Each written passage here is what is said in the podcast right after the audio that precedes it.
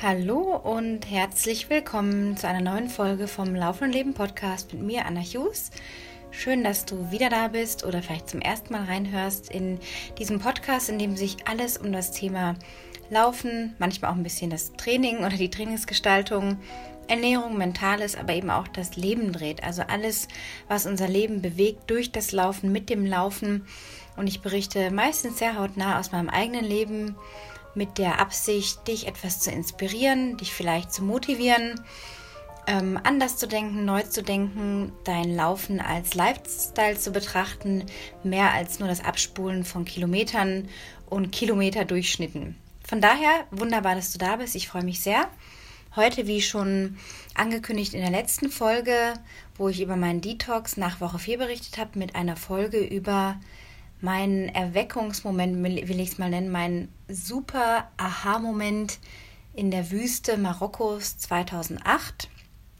Möchte ich dir heute aus meinem Buch, das ich darüber geschrieben habe, also es ist eigentlich, ja, es ist ein E-Book gewesen mal, aber ich habe ja schon angefangen, mein eigenes Buch auch zu schreiben und ich lese da jetzt einen Ausschnitt draus vor, was auf der vierten Etappe passiert ist. Vorab aber noch was zum Thema Mitgliedschaft. Wenn du Mitglied werden möchtest in einer exklusiveren Community, dann kannst du das gerne tun, in den Shownotes mal nachschauen, dann gibt es einen Link darauf. Die Seite heißt steady.com slash laufen und leben. Da findest du drei verschiedene Möglichkeiten, Mitglied zu werden und ähm, entsprechende Benefits auch zu genießen. Ich würde mich sehr freuen, wenn du Teil davon wirst und wir die Community auf diese Plattform noch ausweiten und im Austausch dann sind über Laufen und Leben. Ja, erstmal noch ganz kurz ein, eine weitere Erkenntnis aus meinem Social, Me Social Media Detox. Fast fünf Wochen sind vorbei, viereinhalb Wochen, um genau zu sein. Ähm, eine neue Erkenntnis ist heute Morgen oder jetzt gerade, als ich das Bad kurz geputzt habe, ist mir gekommen. Und zwar die Erkenntnis, dass wie soll ich sagen, dass das Leben auf Social Media ein völlig verqueres Leben ist. Es sind die allerkleinsten Ausschnitte aus dem Leben. Es ist immer wieder der Versuch, sein Leben irgendwie schillernd darzustellen, einen Auszug zu gewähren, der einem selber gefällt. Und wenn es sogar negative Dinge sind, die einem in dem Moment gefallen, um andere vielleicht damit irgendwie Aufmerksamkeit zu erhaschen oder so, weiß ich nicht. Aber es ist wirklich diese Erkenntnis, dass es eine völlig illusionorische Welt, illi, wie nennt man das? Eine Welt ist, die auf Illusionen gebaut, so sage ich jetzt mal ganz einfach. Und je mehr ich mich davon distanziere, umso mehr stehe ich in meinem Leben.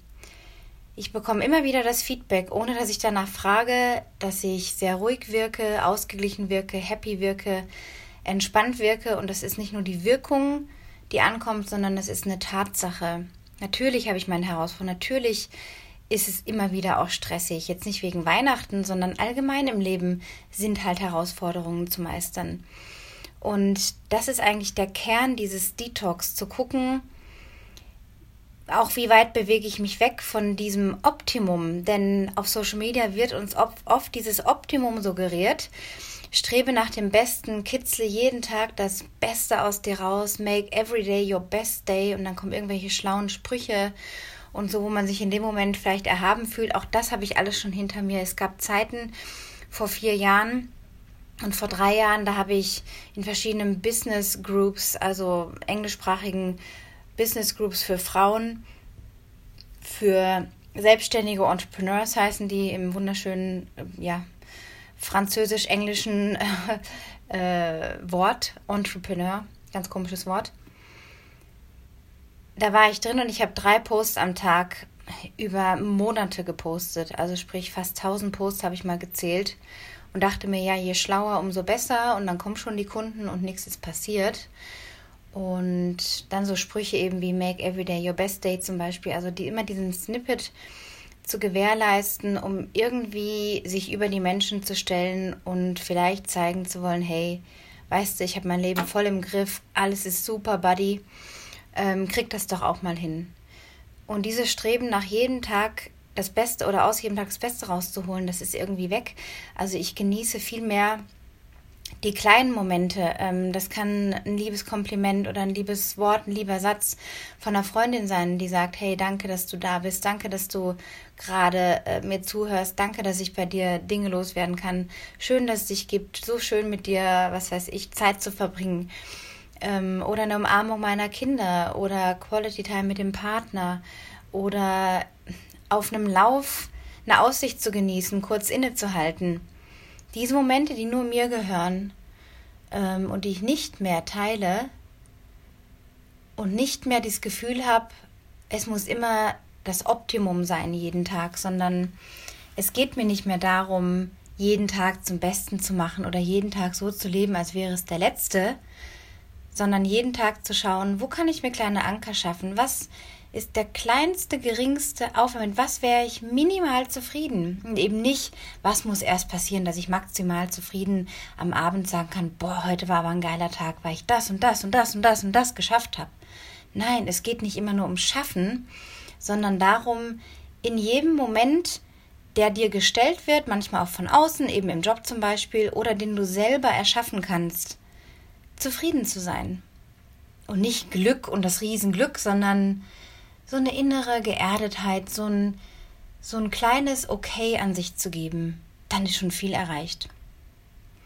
Jetzt geht es aber rüber oder hinüber zur vierten Etappe dieses Wüstenlaufs. Noch kurz ein, als Information, das war also ein Lauf, wie er mittlerweile oft als Extremlauf deklariert wird. Das ist auch Teil von dieser Szene, die sich entwickelt hat. Es war halt früher nicht der Extremlauf oder ich habe ihn zumindest nie so wahrgenommen, sondern es war halt ein Wüstenetappenlauf über sechs Tage, 252 Kilometer in dem Jahr, als ich da war, 2008, auf äh, sechs Etappen verteilt. Es gibt immer eine lange Etappe am vierten Tag, die zwischen 75 und 95 Kilometer lang ist und an dem, in dem Jahr, wo ich dabei war, war die 75,5 Kilometer lang, hatte auch einige Höhenmeter. Man soll also nicht denken, dass die Wüste platt ist wie ein Pfannkuchen, sondern wir hatten auf diesen 250 Kilometern insgesamt 4.500 Höhenmeter zu überwinden. Also auch das mal so nebenbei. Es gibt da Gebirge, es gibt felsige Abschnitte. Es ist nicht alles nur der ausgerottete Salzsee oder die Wüstenlandschaften, sondern die Dünenlandschaften, sondern Wüste beinhaltet viel, viel mehr. Also es gibt da starke Kontraste auch. Jedenfalls war die vierte Etappe eine besondere Etappe für mich. Die ging vom Bahalu nach Oued Asia über, wie gesagt, knapp 75 oder über 75 Kilometer. Und ich lese jetzt mal vor aus diesem Buch, aus diesem E-Book, beziehungsweise ja, einen Ausschnitt aus meinem in der Zukunft irgendwann erscheinenden Buch, Autobiografie. Und nehme ich einfach mal mit, was da alles passiert ist. Wieder einmal erwacht unser Zelt früh. Kurz nach 5 Uhr reißen die Berber die Zeltdächer aus zusammengenähten Kaffeesäcken ab, um dann auf ihrer zweiten Runde durchs Camp die dünnen Teppiche einzusammeln. Sogar Morgenmuffel und Spätaufsteher mutieren hier zu gut gelaunten Morgenmenschen. Dies trifft auch auf mich zu, und diese Anpassungsfähigkeit überrascht mich schon. Auf der langen Etappe, für die genau 34 Stunden Zeit sind, würde dies von Nutzen sein. Zum Frühstück rühre ich mir die doppelte Menge Haferflocken an, etwa 100 Gramm, und mixe anschließend Kohlenhydrate und Elektrolyte in die spezielle Flasche, die am Hüftgurt angebracht ist. Für die erste Hälfte bis Checkpoint 3 bei Kilometer 35 soll es reichen. Dort werde ich die gleiche Menge für die zweite Hälfte der gesamten Etappe nachfüllen. Alles in praktischen Portionstütchen, so dass nichts vorher abgemessen werden muss. Nur die Energiepulverflasche ist mit Klebeband markiert, aufgeteilt in sieben Portionen für sechs Etappen. Im Zelt herrscht tolle Stimmung. Wir sind alle aufgeregt und unsicher, was die kommenden Stunden bringen werden. Nur Jim, unser bester Mann, muss bis 12 Uhr warten, da er sich in den Top 50 von insgesamt 800 Läufern platziert hat. So müssen auch die Schnellen in der Dunkelheit laufen, was ein faires Zubrot seitens der Organisation ist. Strategisch habe ich mir vorgenommen, die gesamte Etappe durchzulaufen, den 10 Minuten Trinkrhythmus streng beizubehalten nur kurze Pausen ohne Hinsetzen an den Checkpoints zu machen und zuversichtlich ohne Blasenversorgung durch die Docks auszukommen.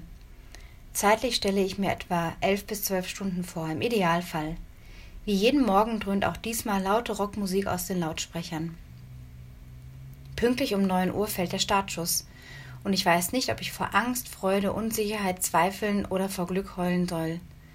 Gleich nach sieben Kilometern, die gut zu laufen sind, Wenn auch teils ausgewichen werden muss und das Feld sehr eng beieinander bleibt, geht es auf einen Berg zu, links gelegen und sehr hoch.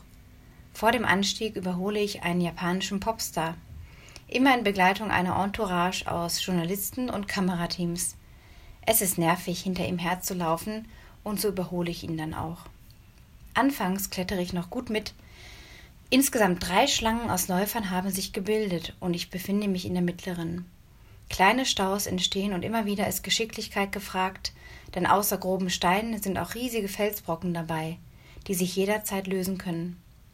Und so geschieht es dann auch, als ich kurz auf die Schlange rechts über mir blicke, nachdem ein dumpfes Raunen von einigen Leuten ausging und einen Brocken, etwa vom Durchmesser eines großen Medizinballs, auf mich zufliegen sehe. Reflexartig drehe ich mich innerhalb einer Hundertstelsekunde nach rechts hinten weg. Ein Schutzengel war dabei, denn der Stein streifte nur meine rechte Rucksackseite und riss die Startnummer teils mit weg. Glück im Unglück hatte auch der Mann hinter mir, der nach hinten zurückgewichen war und zwei blutige Fingerkuppen davontrug. Kurz scheint die Zeit stehen zu bleiben. Der Aufstieg ist noch weit. Fast oben angekommen müssen wir uns an einem Seil entlang eines Felsens hangeln. Alle Kraft und Energie ist aus mir gewichen. Die Beine und vor allem Knie fühlen sich butterweich an. Durch die Drehung war es mir in die linke Kniekehle gefahren. Zurückzugehen oder auf die Düne seitlich des Berges auszuweichen war jedoch keine Option. Erst nach etwa einer Stunde realisierte ich, dass ich nur knapp Schlimmerem entkommen war. Für den Abstieg lasse, lasse ich mir nun viel Zeit und bin froh, endlich den ersten Checkpoint zu erspähen. Dieser liegt hinter einigen gut zu durchlaufenden Dünen und nach zwei Stunden und 18 Minuten sowie zwölfeinhalb Kilometern komme ich dort an. Zwar empfinde ich das zeitliche Ergebnis als etwas ernüchternd, aber schnell geht es weiter Richtung Checkpoint 2. Ich komme auf dem relativ geraden, flachen Abschnitt richtig in Fahrt. Der Aus- und Weitblick ist gigantisch. Ich überhole viele Läufer, darunter auch einige Männer, Männer aus der luxemburgischen Truppe. Der Pudding in den Beinen ist neuer Kraft und Energie gewichen. Eine Stunde und 19 Minuten benötige ich für 10,5 Kilometer. Und sofort fülle ich Wasser bei Checkpoint 2 auf, der herrlich inmitten eines Palmenwaldes liegt. Hier treffe ich auf eine Französin. Immer wieder überholten wir uns auf den letzten Etappen und an diesem Checkpoint würde ich sie das letzte Mal auf diesen 75 Kilometern sehen. Unter uns Frauen geht es recht kameradschaftlich zu. Nur einigen Männern schmeckt es nicht wirklich, wenn sie von einer Frau überholt werden. Dann, kurz nach dem Palmenwald, muss ich austreten. Endlich ist auch der Rucksack merklich leichter geworden. Wieder stehen vereinzelt oder in Gruppen Kinder am Wegesrand. Auch ein Wüstencafé erscheint wie eine Fata Morgana. Kurz bevor der Weg auf einen ausgetrockneten Salzsee übergeht. Kein Lüftchen weht hier und um die Mittagszeit werden 47 Grad sowie eine Luftfeuchte von 11 Prozent gemessen. Nach einer weiteren Kletterpartie auf eine hohe Düne ist bald schon Checkpoint 3 in Sichtweite. Der Weg zieht sich bis dahin. Die Farben in diesem Tal sind deutlich rauer und der Sand beinahe orangefarben. Die ersten Läufer aus der schnellen Gruppe fegen von hinten im Eiltempo herbei. Mit einer Leichtigkeit und einem ökonomischen Laufstil meistern sie die Sandpfade. Sie fliegen fast darüber hinweg, auch über die steinigen Wege. Ihre Rucksäcke sind teils auffällig klein. Nach einer Stunde und 44 Minuten komme ich am dritten Checkpoint an und werde wieder auf die Einnahme der Salztabletten hingewiesen. Ich begegne Claudia aus dem Nachbarszelt und auch sie ist guter Dinge. Fast zehn Minuten Pause gönne ich mir mit dem Wiederauffüllen meines Elektrolytpulvers, einem Stückchen Riegel und realisiere, dass fast schon die Hälfte der Gesamtstrecke geschafft ist. Zum ersten Mal lasse ich den Gedanken zu, dass ich diesen Lauf wirklich schaffen kann. Doch Vorfreude ist bekanntlich die schönste Freude. Die Relationen im Kopf beginnen sich nun zu verschieben. Das Denken in Marathonkategorien fällt weg und nur der nächste Abschnitt auf dieser Etappe zählt. Einige Kilometer aus Hinauf- und Hinabklettern bestimmen die Richtung. Mittlerweile mache ich mir Druck, in meiner gesetzten Zeit bleiben zu wollen. Anstiege muss ich nach wie vor schnell hochgehen, gebe dafür in der Ebene mehr Gas. Dennoch schlaucht das ständige Auf und Ab, auch diese Etappe weist immerhin eine Höhendifferenz von 1500 Metern auf. Ich werde immer frustrierter und lenke mich kurzzeitig mit positiven Gedanken ab. Heute muss und will ich alles reingeben und mich aller Ressourcen bedienen, die mir zur Verfügung stehen. Dem Abschied, Abstieg folgt ein langer, sandiger Weg. Hinter einem kleinen kaktusartigen Busch muss ich wieder austreten. Der erste Tag, an dem ich voll hydriert bin und insgesamt fünfmal auf dieser Etappe Wasser lasse. Bei Kilometer 45 beginnt endlich der lang ersehnte weite Weg nach vorn. Zehn Kilometer geradeaus auf diesem ausgetrockneten Salzsee, den ich im Roadbook in der Routenbeschreibung entdeckt hatte. Zu laufen wird zum, zu laufen wird zum vollkommensten, was mir als Läuferin je widerfahren ist. Checkpoint 4 ist schon in Sichtweite, während die Gluthitze flimmert und die Jeeps der Docks seitlich vorbeipreschen und Staub aufwirbeln. Ein Bild wie aus einer Filmszene. Und ich darf mittendrin sein in dieser Realität. Mindestens eineinhalb Jahre hatte ich mir dieses Bild vorgestellt.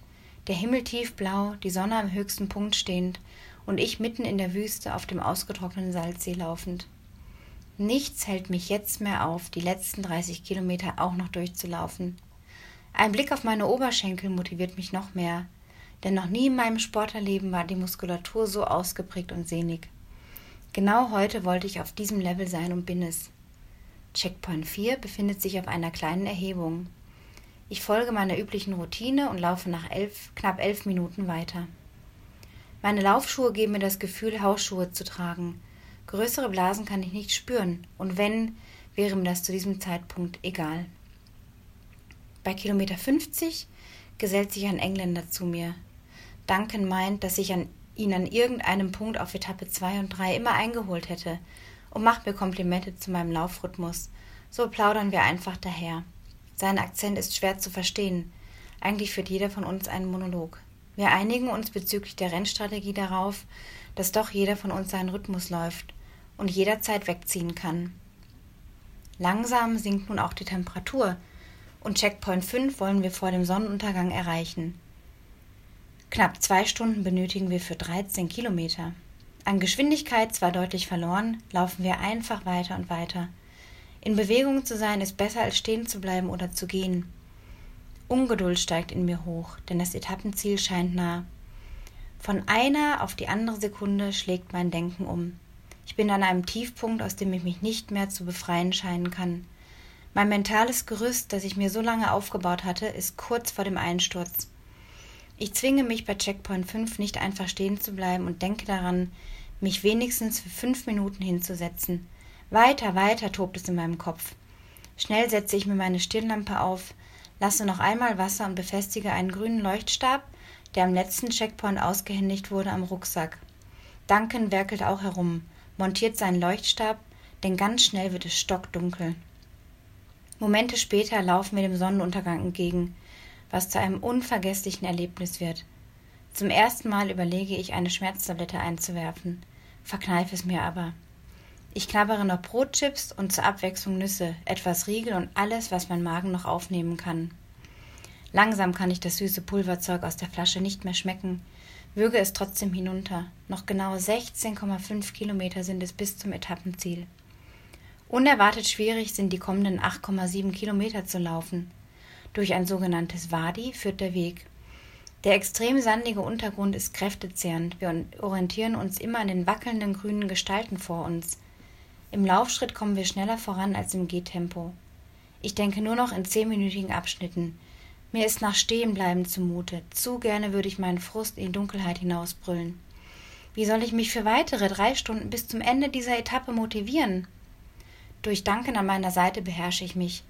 Keiner von uns wird je auch nur ein negatives Wort verlieren. Ich frage ihn zur Abwex Ablenkung nach seinem Beruf. Ironischerweise ist er Gehirnchirurg. Ich muss lachen und antworte, dass diese Etappe wirklich eine Gehirnwäsche sei.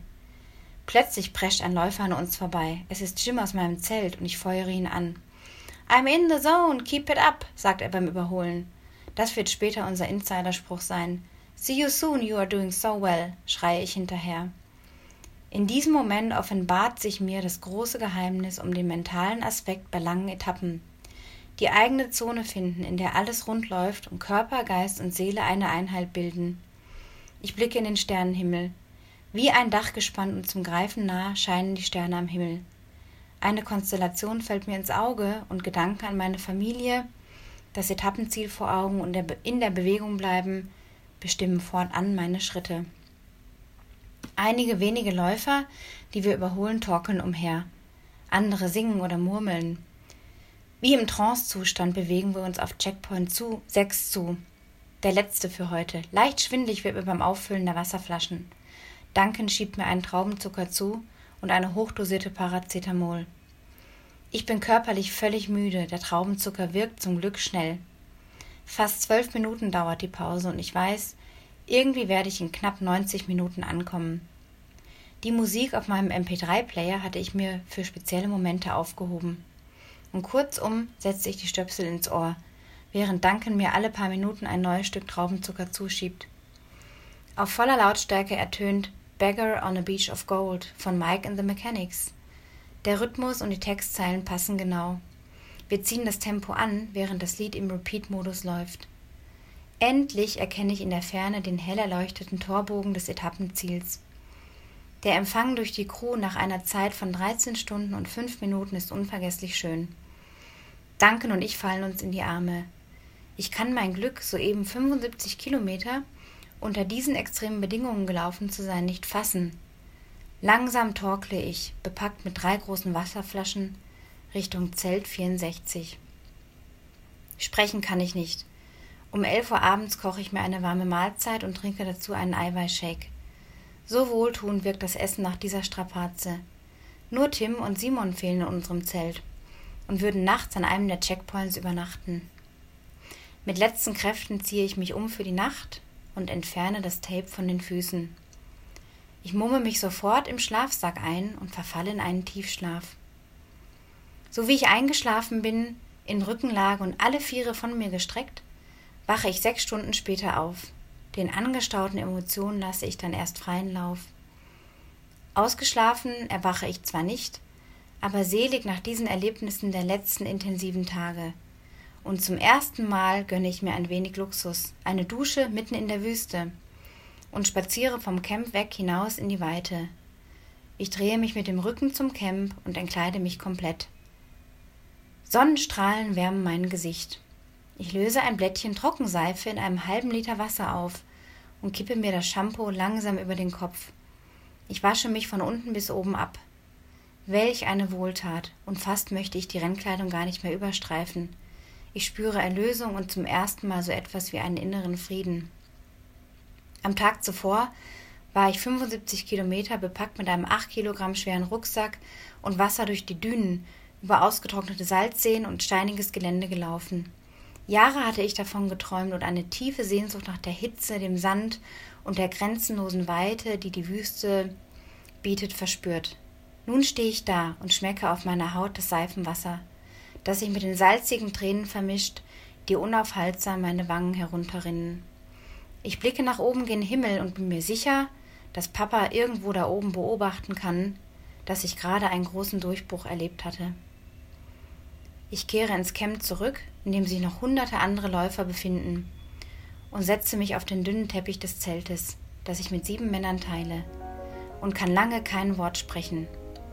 Ich bemerke, wie meine Mauer aus Scham, Selbstmitleid und Unsicherheit begonnen hatte zu bröckeln, ausgerechnet hier in der Wüste, zum ersten Mal seit Papas Tod hatte ich nicht das Gefühl, mich mehr verstecken zu müssen und zu schützen müssen.